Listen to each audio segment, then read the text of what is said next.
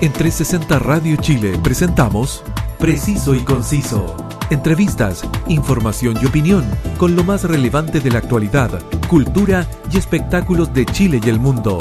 Conduce Roberto del Campo Valdés. Preciso y Conciso por 360 Radio Chile. Actualidad en línea. Un gran saludo y muchas gracias por su sintonía por 360 Radio Chile. Escúchanos cada lunes, miércoles y viernes al mediodía por nuestra señal web o también descargando nuestra app en tu móvil y así disfrutas de una grata compañía musical y la mejor programación. Soy Roberto del Campo Valdés y escuchas Preciso y Conciso. El 27 de septiembre el gobierno anunció que no renovaría el estado de excepción y se daría término al toque de queda.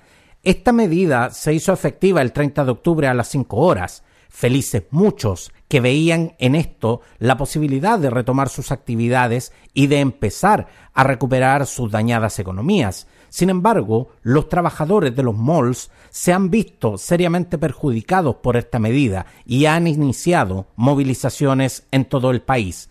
Para conversar de este tema nos acompaña la trabajadora por más de 10 años de supermercado hiperlíder de Walmart, dirigente sindical del sindicato Interempresa Líder y vicepresidenta de la Central Unitaria de Trabajadores Cachapoal en la sexta región. Desde la ciudad de Rancagua, al teléfono, Joana Vera Martínez. Muchas gracias, Joana, por este contacto para Preciso y Conciso. Hola, Roberto, buenas tardes. Muy buenas tardes, Joana, y muchas gracias por estar hoy con nosotros para conversar sobre, sobre este importante tema. Joana, ¿por qué los trabajadores de los malls piden imperiosamente que, que, estos centros comerciales cierren sus puertas al público a las 19 horas y no a las 21 horas como siempre lo habían hecho? Eh, ya, Roberto, eh, muchas gracias por la invitación primero que nada. Eh, principalmente estamos pidiendo el cierre a las 19 horas por la realidad que conozco muy de cerca.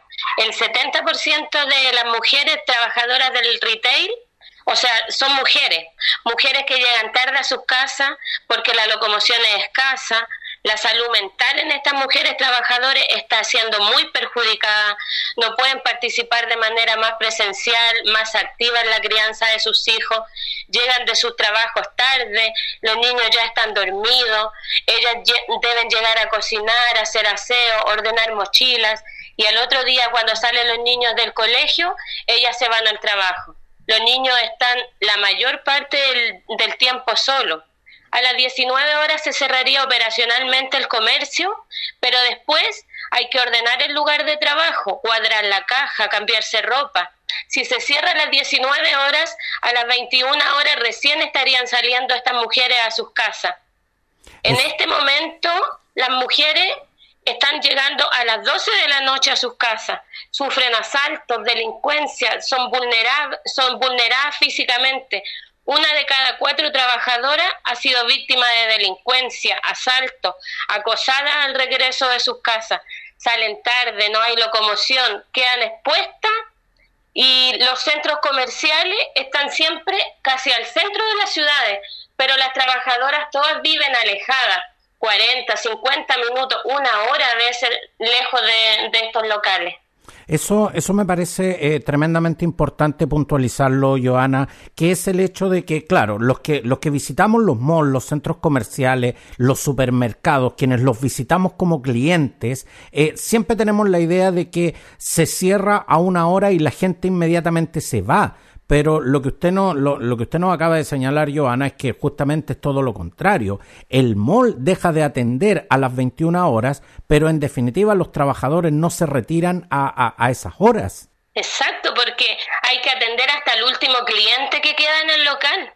Y después, usted sabe, el acceso al transporte público antes de la pandemia, después de las 7 de la tarde, era escaso. Quizá en Santiago hay más acceso a la locomoción, pero en zona urbana es mala la locomoción. Y si un trabajador se organiza, tiene que llamar un Uber o pagarle a alguien para que lo vaya a buscar. ¿Y qué pasa? Ahí más se precariza el empleo porque ellos están gastando un dinero que no tenían presupuestado para su gasto mensual. Y además que eh, me, me, parece también tremendamente importante eh, señalar que eh, si bien es cierto, los medios siempre, siempre en ese sentido pecan de, de, de, este, de este excesivo centralismo, de que en definitiva siempre estamos hablando cuando hablamos de los malls, de los supermercados, estamos hablando en definitiva de la realidad de Santiago, pero, pero esto en regiones también donde cada vez se han ido instalando más malls y, y estas grandes cadenas de supermercados también está ocurriendo y justamente con, con todas las dificultades que, están que está enfrentando la gente de regiones eh, que, que Joana nos acaba de mencionar, que es el hecho de que hay menos locomoción, de que, de que prácticamente, eh, eh, y eso se da en todo orden de cosas, la gran mayoría de los trabajadores no vive cerca del mall, sino que vive en, en zonas bastante más retiradas. Por lo tanto, es, esto la verdad que podríamos decir que esto es una realidad ya a nivel nacional. Exacto. Usted, antes los supermercados abrían a las nueve, nueve y media. Ahora a las ocho, ocho treinta las puertas de acceso ya están abiertas porque hace más de un año los clientes empezaron a modificar sus conductas de compra eh, ellos ya se acostumbraron a comprar más temprano porque usted sabe, en tiempo de pandemia a las 18 horas ya estaba todo cerrado. Y así los pequeños empresarios igual pueden ganar un poco más y el dinero se distribuye de una mejor manera, no se lo llevan todas las grandes cadenas como Walmart, Cencosud, cadenas de farmacias con horario excesivamente abusivo. Joana, pero, eh, pero justamente, justamente en ese, en, ese punto quisiera, quisiera puntualizar, eh, que quisiera que nos detuviéramos un segundo, porque en general eh, los malls, y estoy hablando desde la visión que tenemos como cliente, los malls comienzan a atender más o menos entre las 10 de la mañana y terminan su atención a, a las 21 horas. La gran mayoría de las personas eh, piensa de que los trabajadores eh, del comercio en general hacen turnos. ¿Esto es efectivo y cuántas horas realmente trabaja una persona que trabaja en un mall? Ocho horas por ley se supone que los trabajadores tienen que tener eh, diarias y dos horas de hora extra si es que el empleador lo solicita. Pero la mayoría de las personas de los malls trabajan 10 horas diarias. Y eh, en los supermercados, por ejemplo, eh, trabajan en las tres jornadas, por mañana, tarde y noche. Está el supermercado las 24 horas funcionando con trabajadores. O sea, podemos decir, eh, Joana, de que una persona que, un trabajador del comercio de estos grandes centros comerciales, literalmente está todo el día encerrado en el mall. Todo el día encerrado en el mall. Quizá yo creo que modificando las jornadas laborales eh, o sea, modificando la jornada del resto de los trabajadores, la flexibilidad laboral complementaría perfectamente con el cierre del comercio a las 19 horas. Joana, eh, yo en lo personal soy de la misma idea que usted. Eh, creo que una persona debe, debe trabajar para vivir y no, y no vivir para trabajar. Pero, pero ¿por qué si los malls, desde que existen, atienden hasta las 21 horas. ¿Por qué para los trabajadores hoy esto es tema y antes no lo era? Porque quizá en este tiempo de la pandemia los trabajadores vivieron cosas con sus hijos que no podían vivir en el tiempo que ellos estaban todo el día encerrados en los locales. No tenían el tiempo de estar con sus niños, ayudarlos todo el rato a hacer tareas, porque ahora son desde las 8 de la mañana los niños tienen clase hasta las 1.30 y hay que estar conectados con ellos porque hay que ponerles atención. Y antes los trabajadores no podían hacer eso, porque no tenían el tiempo o a lo mejor no se dedicaban como correspondía. Eh, ese trabajo uno a lo mejor iba a dejar al niño al colegio y se lo dejaba al profesor, pero ahora se da cuenta que todo cuesta. Pues, debemos entender como sociedad que todos los trabajos son importantes, desde el caballero que recoge la basura hasta el gerente de Codelco que gana como mil veces más que un trabajador normal.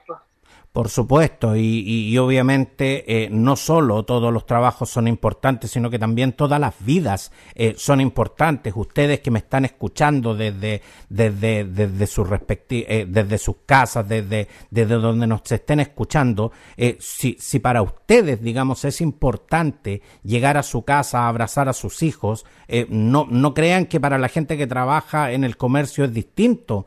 Eh, son seres humanos como, como cualquiera de nosotros. Y, y, se pudiera decir, eh, Joana, de que justamente el hecho de que hayamos vivido esta pandemia, el hecho de que hayamos vivido este estado de excepción, que nos obligó, obviamente, a nosotros los clientes también a modificar nuestros horarios, en definitiva, eh, nos dio una muestra eh, de, de, que esta realidad, en definitiva, sí se podía modificar y que, y que no era, en definitiva, una ley escrita en piedra. Exacto. Y como usted dijo, no tenemos por qué vivir para trabajar, tenemos que trabajar para vivir dignamente, con una buena calidad de vida, para todos los trabajadores, para todas las personas. Yo creo que estos meses para los trabajadores del retail han sido una, unos meses de de lucha, porque están asociados los diferentes comercios a lo largo de todo Chile, almacenes París, Falabella, Ripley, Walmart, eh, todo en una pura comer, una unión de trabajadores. Estamos todos listos, dispuestos para persistir, para hasta que esto se haga ley, porque de verdad que necesitamos que el comercio pueda cerrar sus puertas más temprano para que podamos ir con nuestros hijos después del trabajo, por último, a dar una vuelta a la plaza.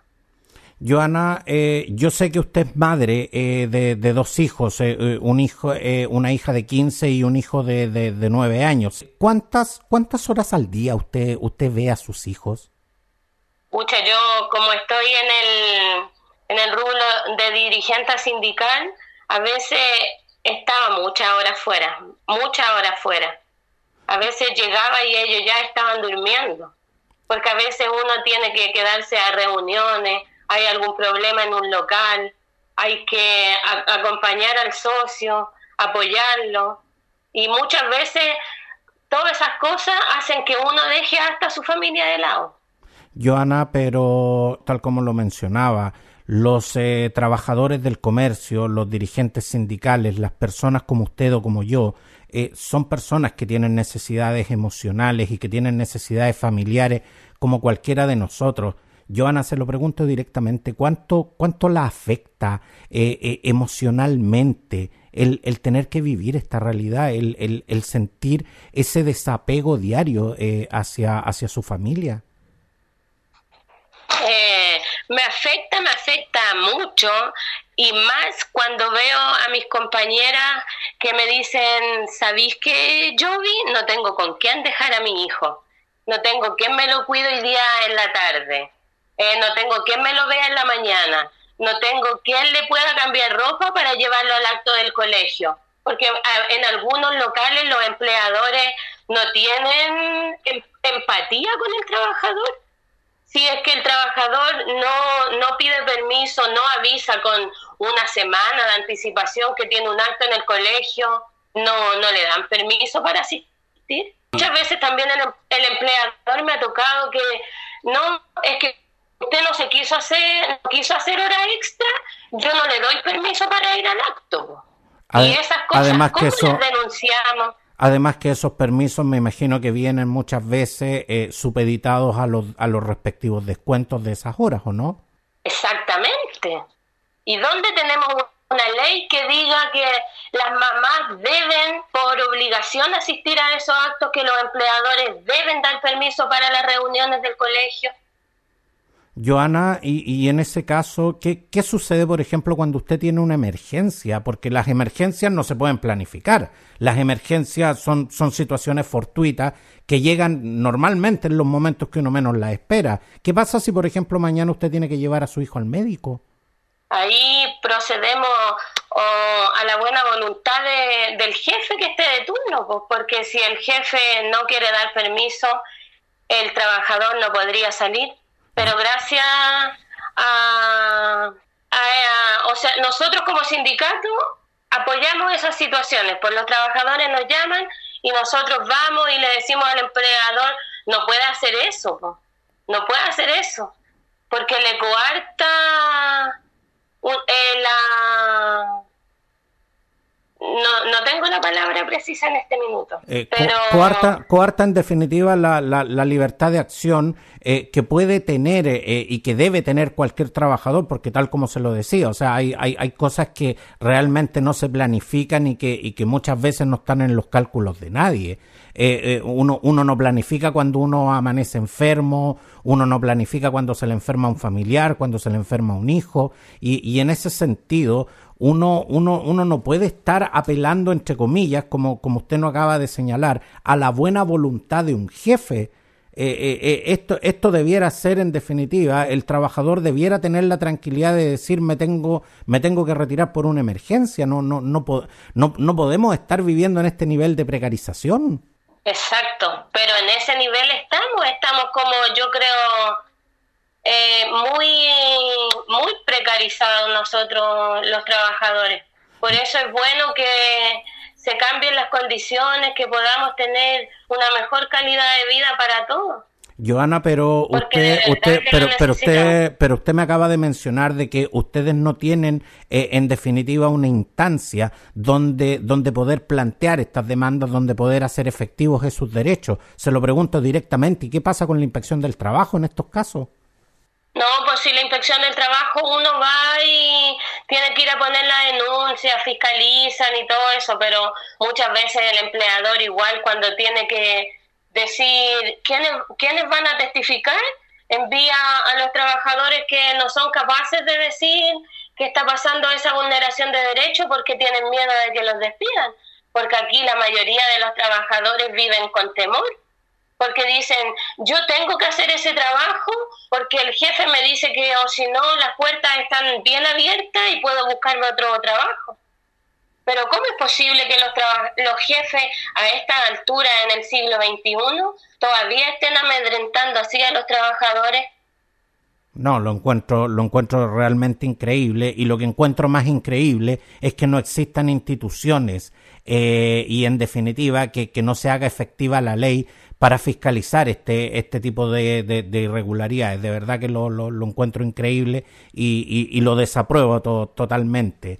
Joana, muchas eh, de las personas que nos están escuchando en este instante seguramente eh, eh, están pensando que está bien que los malls atiendan hasta las 21 horas porque cuando la mayoría de la gente termina su jornada laboral a las 18 horas, nos queda entre comillas la franja horaria de las 19 a las 21 horas para, para realizar nuestras compras.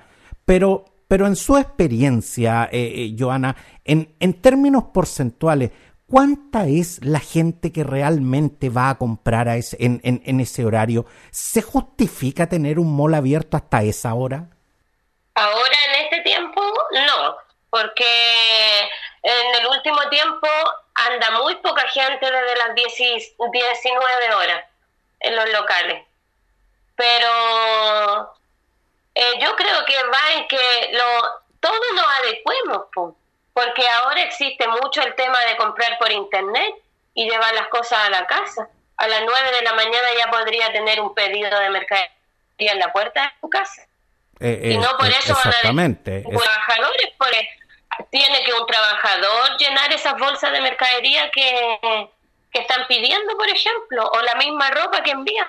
Eh, exactamente, con, con, todo el avance que ha tenido el, el, comercio electrónico y con todos estos servicios de delivery, la verdad es que en, en, muchos casos ni siquiera necesitamos ir al mall en, en, esos casos. Pero, pero otro, otro de los temas que me, que me parece relevante también tocar en, en este instante es que muchas tiendas del retail y específicamente los supermercados eh, eh, están automatizando muchas de las funciones eh, y una de las funciones que están automatizando es justamente la función que cumplen los cajeros, quienes, quienes en definitiva son los encargados de, recibir el pago de las compras. ¿Qué, cuál, ¿Cuál es la realidad que se, que se está dando con esta, eh, con esta masiva automatización de los pagos que se está dando en los centros comerciales, Joana? La realidad en este minuto que el empleador quiere despedir a los trabajadores, no reconvertirlos ¿Me entiendes? Si el trabajador no acepta eh, lo que ellos le están proponiendo, simplemente se despide.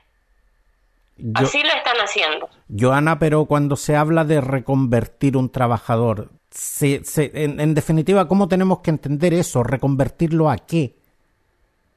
Eh, por ejemplo, un cajero que sea operador de sala, que pueda reponer, que pueda atender al cliente igual, porque aunque esté el autoservicio, siempre tiene que haber una persona en el lineal para atender al, al, cliente que no le pasa la tarjeta, que un producto viene con mal con el precio, todas esas cosas. Eh, exactamente, y aparte que siempre es necesario el, el, el factor humano, si no definitivamente, claro, no nos quedaríamos solamente con el comercio con el comercio electrónico. Eh, a mí, a mí en lo personal, a mí en lo personal me parece, eh, eh, me, parece bastante, bastante buena la automatización y la modernización de ciertos servicios, pero definitivamente los costos de, de, la modernización no lo pueden estar pagando solamente los trabajadores. Realmente en eso, en, en, eso definitivamente también es algo que hay que ponerle atención y, y, y en lo que y en lo que los empleadores también tienen que, que, que, pensar, digamos, porque eh, los trabajadores, eh, eh, cuando se habla de la reconversión, claro, muchas veces no todo el mundo tiene la, la, la, la, la, capacitación y en definitiva muchas veces digamos las cosas como son, la capacidad de reconvertirse. Por lo tanto, realmente es un tema al que tenemos que ponerle atención. Exactamente. Sí. Joana, el 10 de agosto de 2021 eh, se creó la Alianza eh, de Trabajadores del Comercio, cuya sigla es eh, ADCOMER, e inmediatamente dieron inicio a la campaña Cerremos a las 19 horas. ¿Quiénes componen esta alianza y cuáles son las vías de negociación que tienen en este instante para poder lograr este objetivo? se está en, en este grupo, como le comentaba antes, hay trabajadores del comercio de Walmart, Cencosud, cadenas de farmacias, mall, de diferentes comercios.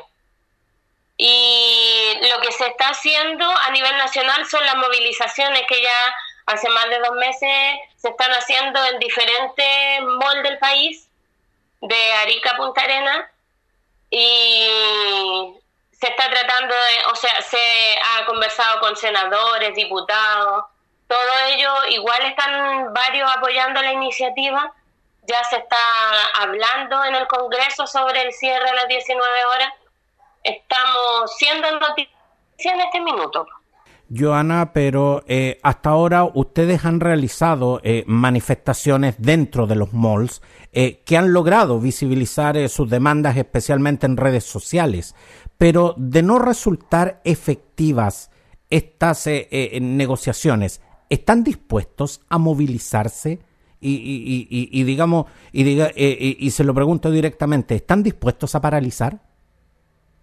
Sí, pues, estamos dispuestos a, a, a ganar. los legisladores tienen que sentir nuestro poder porque estamos unidos, pues Sabemos que aún no está nada ganado, pero el Senado está inclinado actualmente a nuestro favor porque hemos presionado sin cesar semana a semana. Pero el empresariado está luchando con uñas y dientes para revertir esto y claramente ellos siempre van a, van a poner mucha presión. Ahora, eh, con el lema eh, Nuestra familia y nuestra seguridad también son esenciales, eh, la alianza pretende empezar a discutir la promulgación de una ley que determine justamente el cierre del comercio a una hora que permita a las mujeres trabajadoras y a todos los trabajadores en general llegar a su casa de forma segura y sobre todo de llegar ahora a horas definitivamente más racionales, digamos, eh, eh, no, no puede ser que una persona llegue a, la, a, la, a, las 11 de la noche a su casa. Pero, pero para lograr esto, Joana, eh, ustedes sí o sí tienen que, que, lidiar con el Congreso. ¿Cuáles son hasta, hasta ahora las bancadas que, han que se han manifestado a favor de esto y que realmente estarían dispuestas a, a presentar este proyecto en la Comisión de Trabajo y Previsión Social? El senador Guillet, o sea, el diputado Guillet. El senador eh, Guillet. Sí. Eh, Telier también. Ya. Eh, Marisela Santibáñez igual nos ha, ha, comentado por ahí. También estamos hablando con varios municipios. Por último, eh, si no logramos nada en el Senado, sacar alguna ordenanza municipal que diga que cerremos a las 19 horas. Por algún lado vamos a tener que conseguir algo. Exactamente, se, eh, por eso por eso le consultaba eh, cuáles son las vías de negociación. Me imagino eh, que, muchos de estos trabajadores están negociando con sus respectivos empleadores, pero en definitiva esto más va va más allá de los beneficios de, de determinados trabajadores. Esto en definitiva pretende generar una ley que, que, que, en definitiva eh, logre eh, entregar mayores beneficios, mejores condiciones laborales, pero sobre todo generar realmente un, cambio cultural. Eh, insisto, no puede ser que, que una persona consagre su vida de, definitivamente, exclusivamente a trabajar. Eso, eso la verdad es que no, no, no, no puede ser parte de ninguna, de, de ninguna sociedad sana. Exacto. Por lo mismo estamos preparados para la lucha, persistir, molestar como piedra en el zapato, demostrar que no estamos jugando y que no vamos a parar de gritar, si es necesario marchar en todo Chile hasta que nuestras familias también tengan una mejor calidad de vida y las y los trabajadores seamos tratados como esenciales porque los trabajadores somos el motor que mueve esta sociedad. Exactamente. Quiero darle las gracias a eh, Joana Vera Martínez, trabajadora por más de 10 años de supermercado hiperlíder de Walmart, dirigente sindical del sindicato eh, Interempresa Líder y vicepresidenta de la Central Unitaria de Trabajadores Cachapoal, quien eh, desde, desde la ciudad de Rancagua eh, ha, no, no, nos ha no, nos ha dado este contacto para, para poder conver, eh, conversar acerca de este, de este importante tema. Muchas gracias, Joana, por estar con nosotros y desde acá enviar eh, un gran saludo a todos y cada uno de los esforzados trabajadores del comercio, a quienes, más allá de la, de la coyuntura, merecen condiciones dignas en todo sentido para realizar su trabajo. Muchas gracias, eh, Joana, por estar hoy con nosotros. Muchas gracias a usted, Roberto, por la invitación. Que esté muy bien. Y, y arriba los que luchan. Igualmente, Joana. Y si te perdiste alguna de las ediciones de Preciso y Conciso, no te preocupes porque todas están disponibles en Spotify y en las diferentes plataformas podcast. Búscanos también en redes sociales. Muchas gracias por su preferencia y compañía y hasta la próxima en 360 Radio Chile. Esto fue Preciso y Conciso. Entrevistas, información y opinión con lo más relevante de la actualidad, cultura y espectáculos de Chile y el mundo, junto a Roberto del Campo Valdés. Preciso y Conciso por 360 Radio Chile. Actualidad en línea.